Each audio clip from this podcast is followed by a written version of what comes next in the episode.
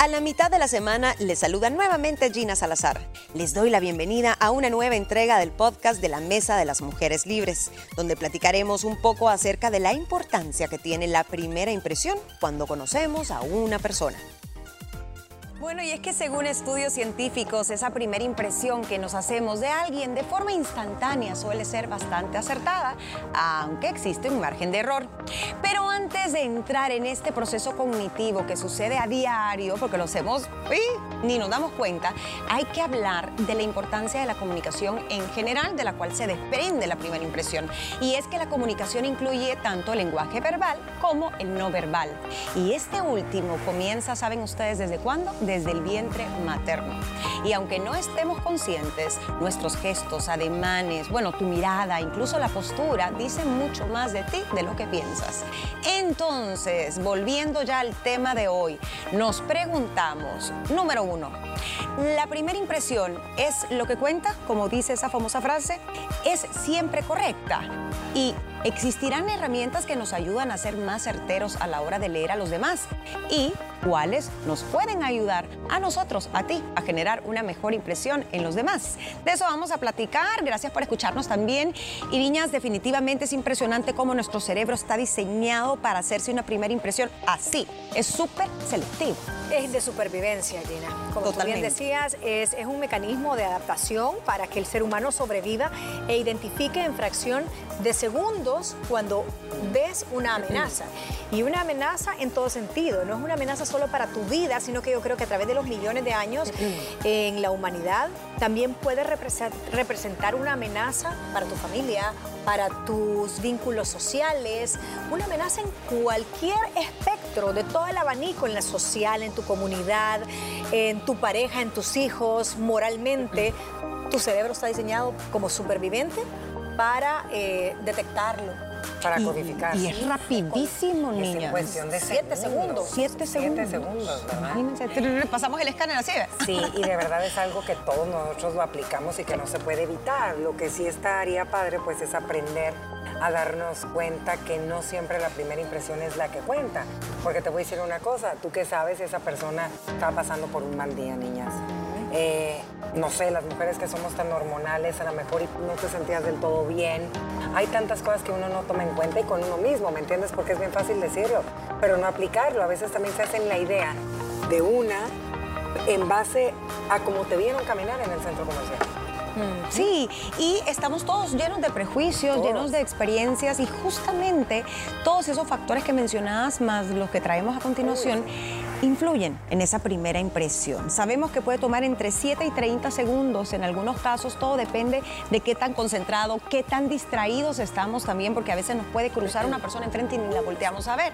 Pero ¿qué pasa con ese primer encuentro, esa primera entrevista de trabajo, esa primera cita romántica? Estamos más atentos y nuestro cerebro funciona de una forma impresionante para bien y para mal. Nuestro cerebro lo hace en segundos, pero también lo hace de forma inconsciente. No está diciendo, a ver, emitamos un juicio, juzguemos a esta persona si me parece bonita, eh, no tan bonita, pesada, creída, eh, altanero, holgazán, porque a veces llegamos a emitir juicios hasta del carácter de una persona. Podemos generar una primera impresión de una forma rápida, pero puede ser errónea. Sin embargo, dicen que la mayoría de los seres humanos, niñas, somos bastante buenos y esto se debe a que nuestro cerebro no puede perder el tiempo. Entonces ha aprendido a leer no las palabras, no los labios, sino gestos, el lenguaje no verbal. Es ah, una maquinita. Yo creo que el cerebro es selectivo y sabe hacer sus filtros. Es como que si tú tuvieras en una página web y metes filtros y pones es seleccionar eh, nivel de amenaza, sus gestos me están diciendo tal cosa, su forma de vestir me está diciendo tal otra, su caminar, su mirada, su timbre de voz y el cerebro, el cerebro empieza a hacer todo ese checklist, pero en fracciones de segundos. Creo también, no sé si después lo vas a desglosar, que todos esos criterios tú los traes, porque tus criterios, mis criterios y los de Ana Pao, para que el cerebro haga esa eh, función en, estos siete segundos, están abastecidos a lo largo de toda una vida. No criteriamos igual. No, definitivamente. Y eso es por la experiencia de vida, como tú decís, que también influye. El cerebro se basa solo en tal vez recuerdos, de pronto una emoción que está sintiendo, porque Ana Paula decía, si uno anda tristón o si uno anda bravo, probablemente vas a percibir a la persona igual que tú, porque tratamos de relacionarnos con las personas, o esa persona anda tal vez un poco cabizbajo y vas a decir, uy, esa mujer tiene depresión. Inmediatamente no la conoces, pues es que esa mujer está depresiva. Creo que un gran error que todos solemos cometer es que nos predisponemos en muchas situaciones. O sea, encasillamos, va, tú vas a ir a un, a un evento entonces, no, en ese evento va a haber pura vieja fufurufa. Ya vas predispuesta. sí. Ya vas predispuesta a que va a haber puras mujeres fufurufas cuando no es cierto. Entonces tú ya tienes la idea, y es un ejemplo que estoy dando. Tú tienes una idea de que ahí va a haber pura vieja fufurufa, entonces todas te van a. ¿Y por la qué viste? eso? La viste, que me vea de arriba para abajo. La marca que te invitó la nómina de las invitadas. El lugar el que lugar. Gina lo dijo. Uy, es en base a, cosas que nos van enseñando y este viene desde la niñez. Porque tú lo oyes desde tu abuelita, desde tu mamá. ay, no. si vas ahí, uy, uy, no, cuidadito. si vas allá, uy, cuidadito. Si se viste así, es de lo peor. Si, entonces tú ya te predispones y dices, uy, no, si está vestida así, segurito es de la vieja escuela. Nos basamos en lo que hemos escuchado, en lo que hemos leído, en rumores incluso. Pero volviendo a la parte tal vez más biológica, el instinto, que ya lo traemos, niñas, que aquí hemos hablado de la importancia de escuchar el instinto, pero también hay que reconocer que nos podemos equivocar, que hay un margen de error. Las emociones, los recuerdos, esto es por asociación. A vos te presentan a veces a alguien que se llama, no sé, Rebeca Ramírez. Uy, porque se tenía que llamar así. Y tú dices, me da mala espina. Y después, ¿pero y por qué? ¿La conoces? ¿La has visto? No, pero yo tenía un una compañera que así se llamaba. O la exnovia de, de mi novio así se llamaba. Entonces empezás a asociar a todas las Rebecas con algo negativo. Eso es muy propio de nuestro cerebro. Otro es recuerdos, lo que observamos, lo que percibimos, que es el lenguaje no verbal de la persona. Y los miedos y necesidades propios, los proyectas en esa persona, sin saber. Y estamos hablando de algo eh, a la hora de conocer o a la hora también de una circunstancia X que te, pueda, te puedes asustar por gusto porque te dio la impresión que te iban a asaltar, por ejemplo. Porque a mí me pasó ayer que yo estaba haciendo un alto en un semáforo y por el, retrovisor solo vi a dos hombres corriendo pero yo sentía que venían hacia mí y los vi fachudos y los vi así agitados y a uno de ellos se les cae algo y se agacha como, como cerca de mi carro. Y dije, mira, me quedé paralizada y dije, esto es un asalto. Pero yo sumé todos los criterios. Vienen corriendo, un semáforo en rojo, es un punto de asalto, es un formato de asalto. Los hombres venían como con gorra, se agacha uno como atrás de mi retrovisor fue la selección en, dos segundos de mi cerebro. Y no, él, a él se le había caído, fue, una bolsa de dulces que se le había caído, después la recoge y todo esto eh, fue mi primera impresión de algo que me iba a pasar y mi mecanismo de supervivencia y mi estómago, la sangre se me fue al estómago, no pude hacer nada. Eh, y fue como el cúmulo de todos estos criterios que yo tuve. Claro, porque la primera impresión, ahora tal vez lo estamos abordando más en tema de relación de personas, cómo juzgamos a alguien, pero la primera impresión es el, es el juicio, la opinión que tú te haces en esos 10 segundos de una persona, de un objeto o de una situación que era tu casa o de un lugar. Y tú viste la situación, entonces, ¿qué pasa? ¿Cuántas historias, memorias no tendrás de alguien que en la calle lo asaltaron, que venían vestidos de tal y tal forma? Nuestros prejuicios también también, o viste una noticia y se parece mucho y tu cerebro asoció. Tenía todo eso yo. Entonces tenía todas las condiciones, solo que se prestaba tal vez no tanto a alguien como para emitir un juicio de una persona, sino de todo. Sí, no era social, sino que circunstancial. Era circunstancial, era un conjunto de cosas, pero funciona igual. Que uno sí tiene que tomar muy en cuenta y creo que eso eh, lo vamos adquiriendo un poquito más con los años y con la madurez, que es muy importante tu primera impresión. Es tan importante, habla tanto de ti en todos los sentidos que a veces eh, no, una cosa es la impresión que tú puedas generar en un supermercado, que ahí tú no andas queriendo quedar bien con nadie porque no conoces a nadie, ¿me entiendes? Entonces andas a la carrera, a lo mejor y andas con tus ojitos cabizbajos porque tuviste un mal día, ahí es diferente, pero la primera impresión que yo voy a generar con mi nuevo equipo de trabajo, eh, con mi familia política, eh, con los, por ejemplo, los chavitos que andan de novios y les van a presentar a los papás. Para mí ahí sí es clave, niñas. Es clave y es a donde tenemos que trabajar para controlar un poco lo que pueda pasar. Si bien vos no le puedes caer a nadie totalmente bien, 100%, o no a todo el mundo, porque no somos moneditas de oro, sí dicen los expertos que hay que esforzarnos, sobre todo en cuestiones que nos importan, como las que tú mencionabas, o una entrevista de trabajo, no vas a llegar tarde a tu primera entrevista de trabajo, tu primer día de trabajo, o de pronto si te interesa una persona en el aspecto romántico, pues obviamente no vas a usar un mal vocabulario, no vas a insultar, vas a ser cortés, eh, no vas a estar revisando tu teléfono todo rato. Así que yo sí creo que la importancia de la primera impresión sí existe, más no es determinante. Es decir, una mala impresión de alguien que tuviste, el momento que lo o la conociste, no debería de definir la calidad de persona, porque como vamos a ver más adelante, a veces nos damos cuenta que es todo lo contrario a lo que nosotros pensamos esa primera vez que los vimos. Se dice, niñas, que hay tres grandes errores comunes, universales, de todo ser humano que cometemos y que normalmente afecta la primera intención. Uno es, en ese primer encuentro, estar demasiado nervioso, estresado, preocupado. Número dos es no sonreír, y no me refiero a tener una sonrisa divina de anuncio, sino no sonreír nunca o no mirar a los ojos. Y el último, y me pareció bastante, o sea, dije, bueno, sí, tiene que ver, que son los tipos de apretones de manos que pueden ser un bajón, si te lo apretan mucho o muy suave. O así, ¿verdad? O muy delicado. no te quieren dar la mano. Sí, no, eso no me gusta a mí tampoco. Y el tercero, ¿saben cuál es? Revisar con, el cuarto, revisar con frecuencia el celular, que tiene que ver con prestar atención. Uy, yo me fijo en todos esos. Definitivamente es, es, elemental el no estar nervioso. Es bien difícil Es bien difícil, ahí sí. Súper difícil porque tu cuerpo el nerviosismo te lo proyecta por sudoración a veces hay gente que yo conozco que grita. Que tartamudea. Y que tartamudea. hay gente que sube el volumen de la voz, pero por la misma emoción y no lo puede controlar. Eh, todo lo que dice tu cuerpo en cuanto al nerviosismo también me ha tocado y eso sí, como tú decís, me choca que estén, estás hablando y están con el celular. Eh, creo que son de los dos que dijiste los que más a mí me, me, abruman. A mí la sonrisa no me afecta tanto la primera vez. No, tampoco. Porque no lo conoces. serio hasta es justificable. Ajá.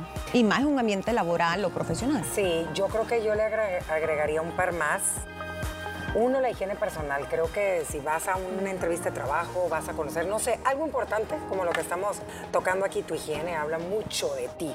Yo sí creo que eso no es negociable, niñas. O sea, el olorcito por acá, los dientecitos lavados, los caballeros su barbita, el pelo, el maquillaje de nosotras las mujeres también habla mucho de nosotros.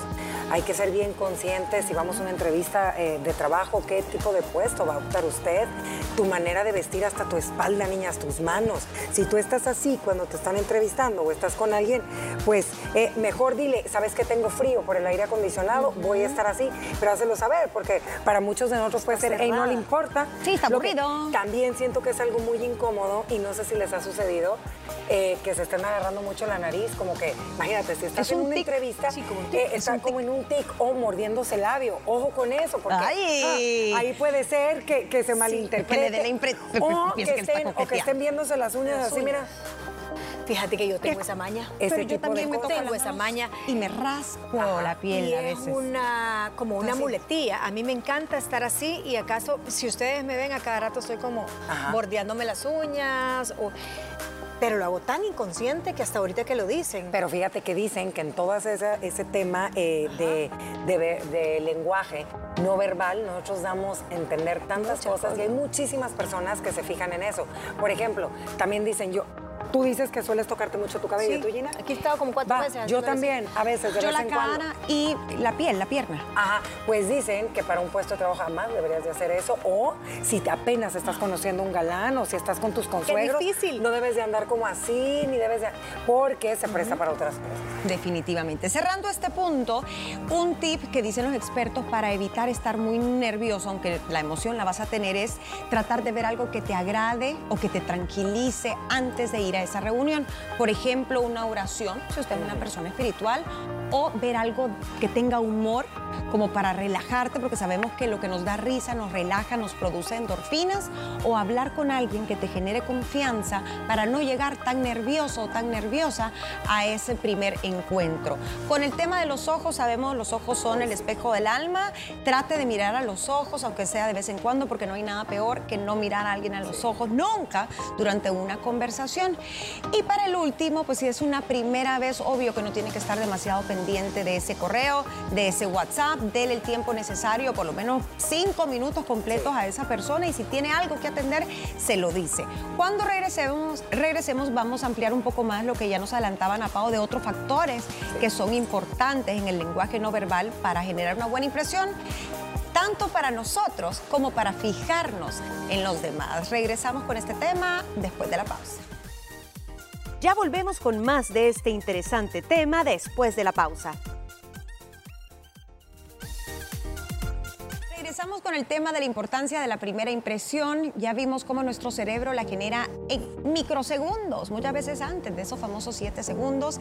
Ya sabemos que se basa en las emociones, los miedos, nuestras necesidades, nuestra educación, valores, experiencias y también en cierto lenguaje no verbal que proyecta esa persona que conocemos por primera vez. Esto ocurre también en situaciones, como nos compartía Mónica, no solo con respecto a relaciones, sino objetos incluso, o cómo nos relacionamos con el dinero, o cómo nos relacionamos con los objetos, cosas materiales, también nos hacemos primeras impresiones, así como que de buenas a primeras, siendo repetitivo.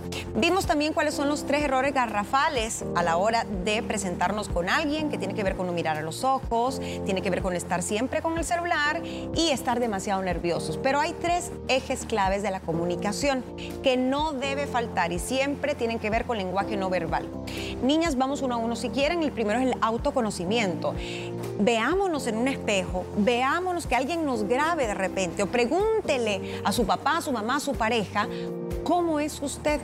qué imagen proyecta, cómo habla, em, cómo se comporta en las reuniones, su tono de voz y creo que así vamos a descubrir nuestras cosas buenas y nuestras cosas no tan buenas. Sobre todo, mira, si tienes una mamá tóxica, no le vayas a preguntar a la mamá tóxica. No, ya voy a ir a mi primera cita eh, o voy a conocer a mi suegra, ¿cómo me veo, mamá? horrible. horrible, bájate de aquí. Tiene que preguntarle a alguien que de verdad sea asertivo, que la conozca desde la infancia. Todos tenemos a esa persona que nos dice las verdades con mucho amor. Yo sí, yo sí creo eso. Si es una entrevista de trabajo, eh, a mí me ha funcionado muchas veces hablar al espejo o practicar muchas veces un saludo muy genérico para que ya vayas como con un script de cómo te vas a presentar y decir, bueno, esta persona yo no le voy a hablar de esto, esto, esto y temas sensibles muchas veces hay sensibilidades cuando tú vas a una entrevista o, vas a conocer a la suegra o el suegro, no le vas a hablar de su casa, que mire esto aquí, no le vas a hablar de nada personal. No meterte en aguas profundas es para mí una recomendación dentro de ese autoconocimiento. Planificar es importante y saber cuáles son tus fallas para corregirlas. El segundo punto, Ana Pao, es la escucha activa. ¿Cómo es la escucha activa? Es aprender. A veces nos están gritando todos los días aquellas cosas, aquellos rasgos, características, eh, formas de ser que uno debería de tratar de cambiar para mejorar. Esto las personas encargadas del área de recursos humanos en muchas de las empresas a diario lo están viendo, niñas. Este, ellos se dedican mucho a, visualizar para los puestos cuáles eh, son pues todas las características desde tu tono de voz, desde si hablas o no con malas palabras. Creo que uno se conoce perfectamente bien. Gina, y creo que todos tenemos máscaras y ese tema ya lo llevamos. Y tú en tu closet debes de abrir y saber qué máscara debes de aprender a utilizar de la manera correcta sin perder tu esencia y dejar de ser quien eres en diferentes aristas y áreas de tu vida, ¿me entiendes? Porque yo con ustedes soy una Anapao, ¿me entiendes? O sea, pero en mi casa vengo siendo la misma Anapao, pero a lo mejor y mi vocabulario es diferente aquí que cuando tengo una cena con mi suegra, a que cuando tengo una cenita con amigas. ¿Saben? O sea, creo que aquí la clave es conocerte tan bien, saber que tu esencia es lo que hace ser ese ser especial que te, que te hace sentir querida y no perderlo, pero saberlo manejar. Para mí no hay nada más desagradable y se los quiero preguntar a ustedes cuando recién te presentan a una persona y tiene un vocabulario, a lo mejor es. Sí, dices, ya conociéndolo, ya me voy a empezar a reír y así es él o ella, pero al principio a mí no me gusta. A mí me da mala impresión. A mí me da también porque hay de vocabularios a vocabularios y digo, ay Dios. Y creo que eso se lo tienen que cuidar mucho. Influye muchísimo. Muchísimo. Y la escucha activa hay que resaltarla, niñas, porque significa saber escuchar a alguien, dejar que termine, no terminarle las frases, no interrumpir, no competir, digamos, si de repente te está contando algo y no, es que eso no es tanto porque a mí me pasó tal y tal cosa, o no desvalorizar las emociones también, o si es una persona que te está contando algo, porque uno sabe cuando la persona le está costando contarse algo muy personal, muy privado, y a veces se van casi que en llanto y metes la patota y no los dejas o no la dejas terminar, eso, eso es muy, mucha falta, creo yo, de empatía, pero también de escucha activa. Y esa escucha activa es parte del tercer punto, que es la empatía, ponerte en el lugar del otro, observar esta persona no se siente bien, esta persona anda preocupada, esta persona ahorita anda mecha corta. No voy a abrir la bocota, no voy a ser imprudente. Las neuronas espejo tienen mucho que ver con esto. A veces basta con ver a una persona sonreír, tal vez no le devolves la sonrisa si no te apetece, pero te hace sentir bien y en ese momento la conexión es muy, pero muy profunda.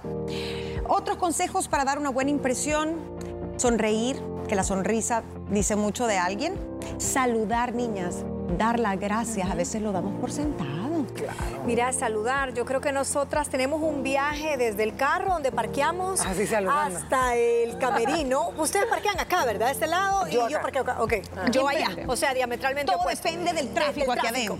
Pero eh, hay mucha gente que en el pasillo, ahora que somos más acá en el foro, nos encontramos. y yo siempre como que voy, hola, buenos días, hola, hola, hola. O sea, yo doy fácil 10 olas de acá al carro o viceversa. Y creo que no tenés que esperar a recibir un saludo, sino que tú empezar repartir, a repartir, porque hasta te, genera positivismo y te precondiciona para bien a la hora ya de venirte a sentar acá en vivo. ¿Sabes algo más que ayer me pasó? Personas que hablan y que se tapan la boca. Estaban con la mesa y están hablando así. Como que se están secreteando. Y entonces te habla y todo el tiempo está así con la mano acá. Y ah, pero a ti. Eso yo no había puesto atención. Sí, y yo casi que le decía, ¿te puedes quitar la mano? O sea, me daba... a lo mejor se le había caído un diente. Me daba un... Tal vez. y se estaba tapando porque le daba pena. O la entrevista con la dentista que acabamos de tener. Tal vez tenía entonces Y yo, y yo le hacía como, como, como, que le veía la boca como diciendo eh, que está... Buscándole que tenía ahí el frijolito. pero ¿qué me dijo? Porque eso es otra. No, o sea, se tapaba y... claro, pero no ahí. Me, me bloqueó el mensaje completamente. Sí, y ¿sabes qué? Podés hasta malinterpretar un mensaje porque no es lo mismo ver a alguien modular, hablar y leerle los labios, porque le pones más atención. Te aseguro que en ese, en ese ejemplo perdés la concentración. La perdí completamente. Saber qué estaba diciendo. Completamente. Ajá, porque estás pensando, ¿y qué le habrá pasado? ¿Y por qué se tapa la boca? ¿Será que está trabajando? ¿Le gusta la sonrisa? Mira, Gina, aquí otro ejemplo. Eh, ahorita que la Moni está dando ejemplos, Ajá. ¿qué tal cuando a alguien se le pasan las copitas de más y, la conoces por primera vez? La primera vez. Tenga cuidado, porque qué triste porque realmente ahí uno se hace una idea errónea. El bolo. Sí. Ah, aquella que se pasó los ah, ah sí, aquella. Hace cuatro años. Mm, que hasta la pestaña se le cayó. Ah, ya sé quién, la borrachita esta. y a lo mejor es la primera vez que tomaba que y la tomaba. Pobre. Sí. La pobre, no. Sí, pasa, pasa. Sí, sí, sí. Pasa, pasa. Increíble. Yo una vez una señor, un señor que dejó a sus hijos en un desayuno hace como 12 años. Dejó a sus hijos en un desayuno. El niño estaba con un gran berrinche. Era un niño ya de unos 10, 11 años. Y lo dejó en el parqueo adentro del carro todo el desayuno, todo el brunch. Entonces cuando entró, ay, ahí lo dejé en el carro, y estaba berrinchando. pasaron como tres horas y yo angustiada que su hijo estaba dentro del carro. Pasa tanto tiempo y cada vez que alguien se refiere a esa persona, el del que dejó el niño en el parqueo, yo siempre me refiero a él con el, papá que dejó al niño en el parqueo haciendo el berrinche tres horas bajo el sol. No se me olvida esa primera impresión. Increíble. Oigan, ¿y qué piensan de lo digital? Porque hoy puedes causar una buena o mala impresión en lo digital.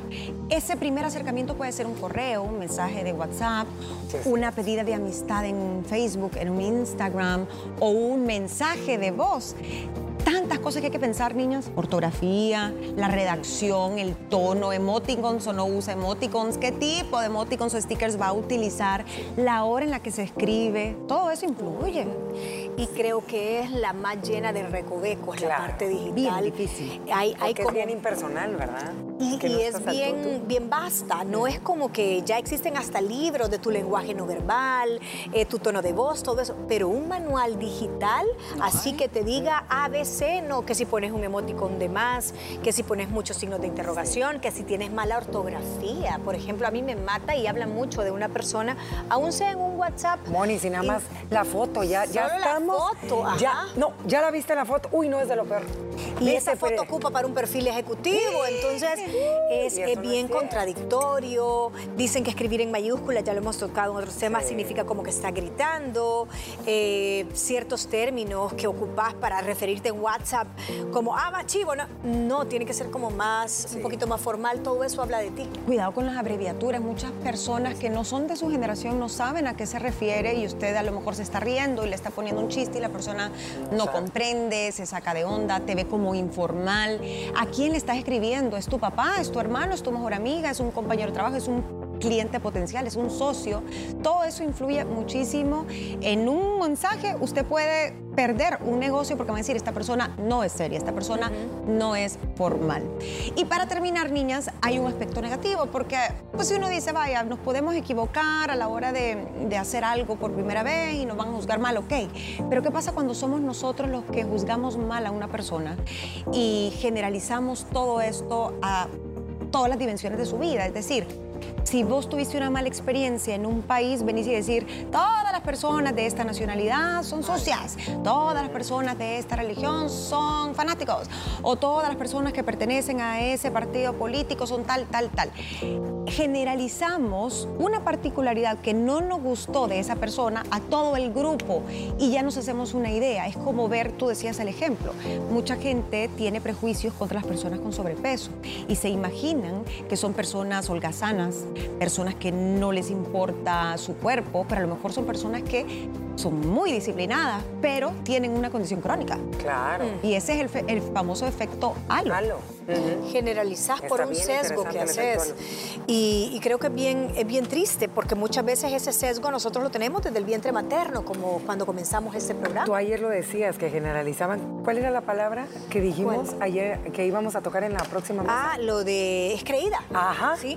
Vaya, eso es un sesgo que existe, un halo. Común. Toda la gente de los medios es creída. Si salís en la tele, si sos una conductora de radio, si sos una youtuber creo que no tanto, porque es más, está más identificado a las masas y todo. Pero sos creída. Como estás en los medios, no sé, como que le dan cierto poder al estar detrás de las cámaras y son personas igual de accesibles, pero probablemente el foco está puesto en ti cuando tú entras a un lugar. Entonces todo te parece más exacerbado. Todo te voltean a ver, se fijan más en los detalles. Hay un interés también. Eh, los líderes de opinión tienen que tener un montón de cuidado la primera vez que se presentan en público. Por ejemplo, si usted es un candidato a un puesto público, tiene que cuidar desde su lenguaje corporal, no verbal eh, y su comportamiento, porque así como dicen, no importa lo que te digan, importa más lo que haces. Entonces hay que ser coherentes y es bien importante. Y para terminar este punto, las relaciones más tóxicas, niñas, y me refiero a relaciones en todo sentido, relaciones de niños en los colegios, temas de bullying, temas de racismo, temas de discriminación, incluso violencia, suceden por este halo, por este sesgo, que tú creciste escuchando algo malo de alguien, de una familia, y tú ya le pusiste la cruz y le haces mala fama, no conoces, nunca has hablado de esa persona y te, lo tachás pues y decís, no, no me interesa. ¿Y sabes cuál es la gran sorpresa que a veces uno se lleva? Mm. Que te hiciste una súper mala impresión a lo mejor y de aquella chava que te presentaron. Ay, no, a lo mejor porque en ese momento no te gustó cómo andaba vestida o sentiste que podía ser competencia para ti o que los ojos de tu pareja iban a voltear hacia ella, te das la oportunidad de conocerla y te das cuenta que, eran, que son tan iguales y terminan siendo tan buenas amigas que dicen, hey, siento que te conozco de toda la vida. Hoy estaba escuchando exactamente en relación a ese tema y suele suceder muchísimo. Y también está en el otro puesto, que inmediatamente, clic, el rechazo total, que dices no y no y no. Eso fue, y también el, otro lado, el, la, química, instantánea, que son esas mismas neuronas espejo, pero de manera positiva. Sí. porque de forma positiva también se da y a veces es muy cierto. Ese primer día conociste a alguien y sentís que es tu alma gemela y así sucedió. Así que uno tiene que tener un poco de cuidado de cómo juzga a las personas porque puede tener un efecto negativo tanto en la relación como en ti, porque te podés cerrar la oportunidad de conocer una gran persona. Y también, como sabemos, importa generar una buena impresión. Así que recuerde que solo tenemos una sola oportunidad para generar una buena primera impresión ante las demás personas. Pero cuidémonos de no juzgar a los demás sin conocerlos. Estos podrían sorprendernos, como dijimos, positiva o negativamente. Nadie es perfecto y un error no nos puede definir ante los demás. Así terminamos esta Mesa de las Mujeres, este podcast. Gracias por vernos, escucharnos.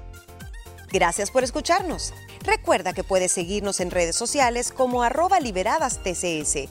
Y además, no olvides sintonizar nuestro programa de lunes a viernes a través de la señal de Canal 6 a las 12 del mediodía.